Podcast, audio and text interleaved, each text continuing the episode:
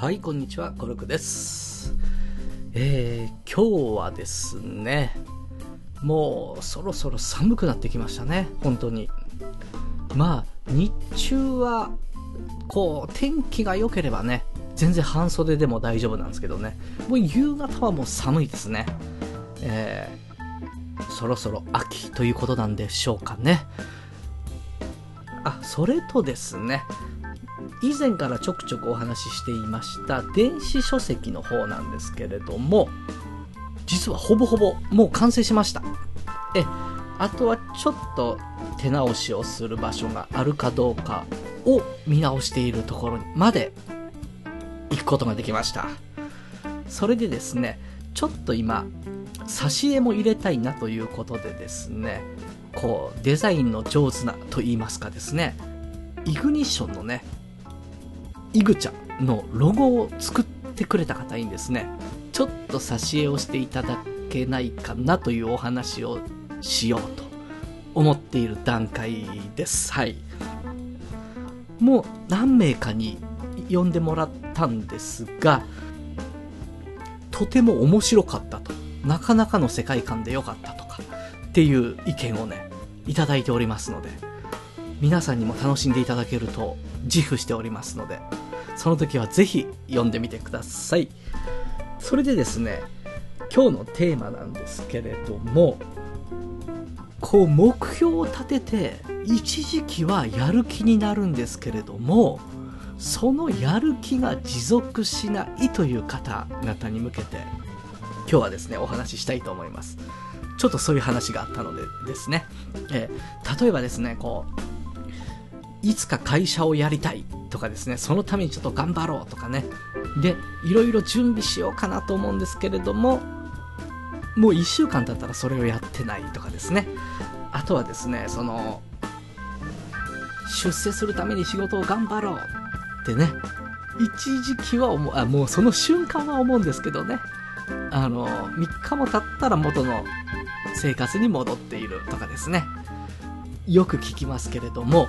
実はね、これ、私のセッションの中で、まあ、本セッションの中でも、最も重要視する場所なんですけれども、目標って、あえて目標という言葉を使いますけれども、その、ね、出世しようでもいいですし、自分で事業を起こそうでもいいですし、まあ、その何らかの目標を立てた時にですね、大事なのはね、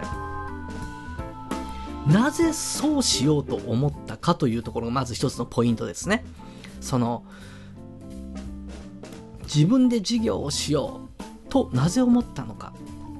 で、出世しようとなぜ思ったのか。まず動機っていうのがあるはずなんですね。で、この動機というところが、実は100%はっきりしていないので、続かないんですね。100%はっきりしていないとはどういうことなのかと言いますとですね、例えば、ある人がお金持ちになりたいんですって言ってきました。で、なぜなりたいんですか？って聞いたときに、その答えなんですね。まあ、遊んで暮らせるからという人もいるでしょうし、もう辛い仕事もしなくていいからっていう人もいるでしょうし、もしくは、これからの生活、お金に困らなくて済むからとか、ね、そういうのがあるんですけれども、その結果、得られる感情なんですね、大事なのは。例えば、お金に困らない安心ですね。そういう安心という感情を得られるもしくは、そうですね、何でも買えるという自由という感情を味わえるとか、人間最後の最後、実は欲しいのは感情なんですね。だからその、先ほども言いました、出世したい人っていうのはなぜなのか。こう仕事をバリバリこなしているかっこいい自分になりたい。かっこいい自分になるということは何が満たせる、何が満たされるんでしょうか。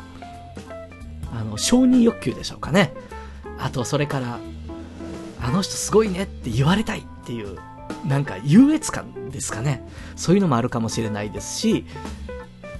あとはそうですね、こう自分で起業したいっていう人はその起業した結果何が得られるのかその起業して成功した自分っていうところでどうだすごいだろうとかもしくは尊敬されるとかもしくは人の役に立てるとかですね。人に物を教えることができる自分になれるとかですね。どういう自分になれるかというところに必ず目標を紐付けることがポイントなんですね。そうするとですねほぼほぼやる気は継続します。そのそうなった時2年後3年後どういう自分であるのかその自分はどんな感情を得ているのかここに注目するとやる気は続きます。なのでそれを成し遂げた結果得られる感情ね自分像というところに結びつけてぜひやる気を継続させてみてください。人生楽しくなると思います。ということで今日はこの辺で失礼します。